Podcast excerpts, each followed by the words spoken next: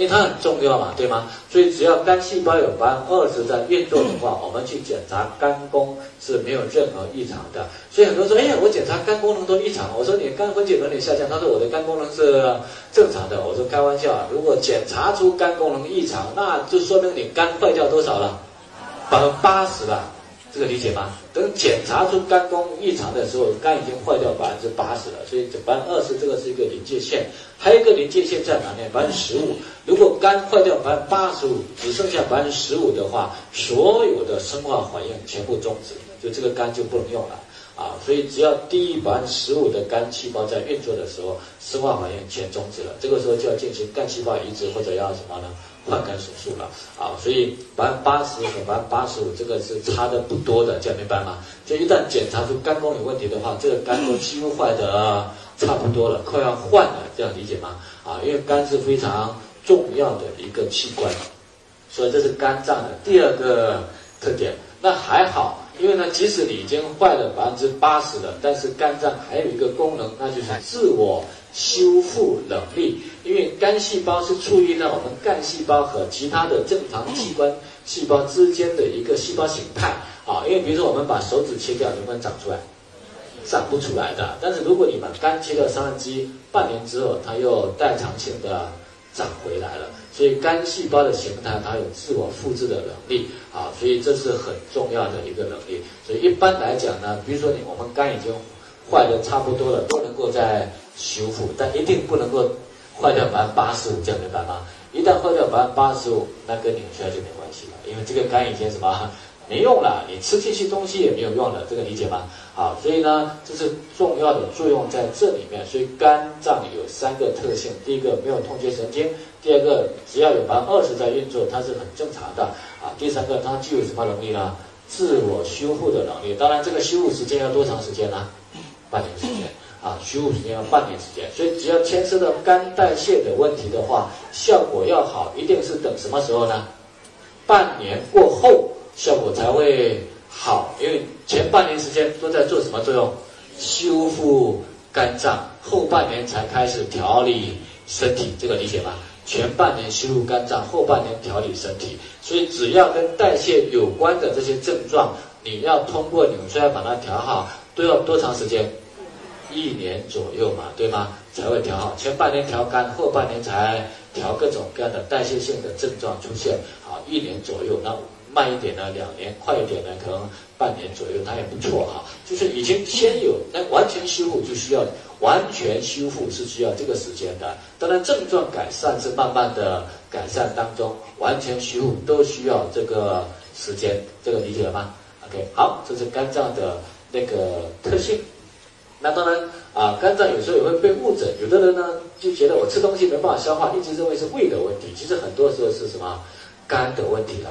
那虽然肝那么重要，但是呢，很多人我们经常会去损伤它啊，所以肝损伤分物理性损伤、病毒性损伤和化学性损伤。那化学性肝损伤呢，是指由化学性肝毒性物质造成的肝损伤啊。你要看的话，就看安利云学堂里面呢，化学性肝损伤的。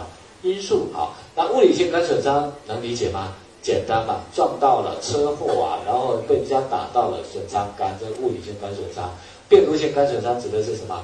跟乙肝啊、丙肝啊感染上的这种病毒的肝损伤。那大部分我们做的是什么呢？化学性的肝损伤，包括酒精、药物、来自食物的化学毒物、生产性工作中接触接触到的有机、无机毒物等等，这些化学物质无处。不在啊，所以呢，我们的肝呢无处不在受到损害，所以一旦肝有损害之后呢，我们各种各样的代谢性的问题就来了。好，那后面比如说肝损伤的因素，这个我们就我们去看，你自己去看就好了啊。这个在我们的案例云学堂里面都有啊，这个我们就不再讲了。好，所以我们来看，当肝的功能出问题的时候呢，哪些问题会出问题呢？我们往前看，首先。肝代谢跟什么有关系呢？蛋白质代谢有关系啊。虽然白板小一点，但是呢，我们呢，你听就好了，这样理解吗？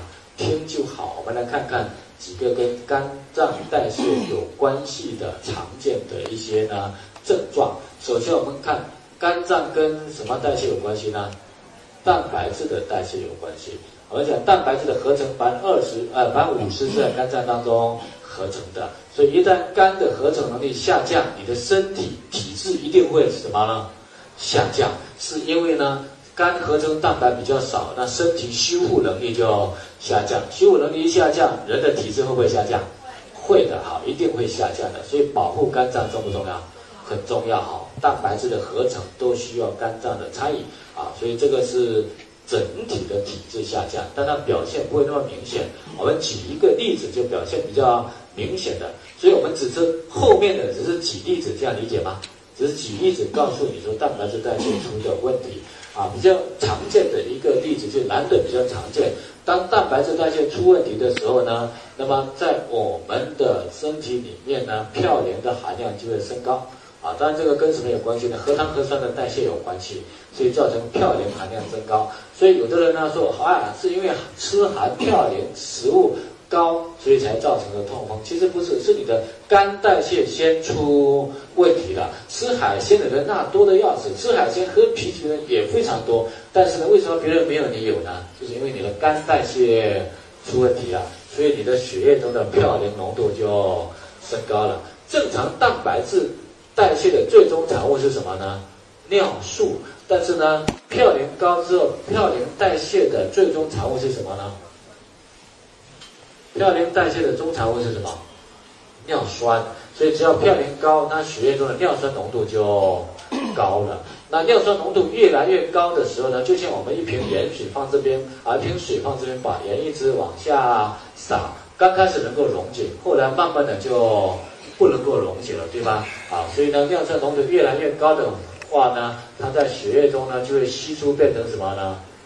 结晶体了。这个晶体是非常容易析出来的。啊，析出来的晶体呢，它流经全身最容易在哪里呢？脚底的第一个关节先沉积下来。那沉积的越来越多之后，我们身体免疫系统就发现，哎，这个东西已经坏了，就要产生，就要做什么呢？免疫什么呢？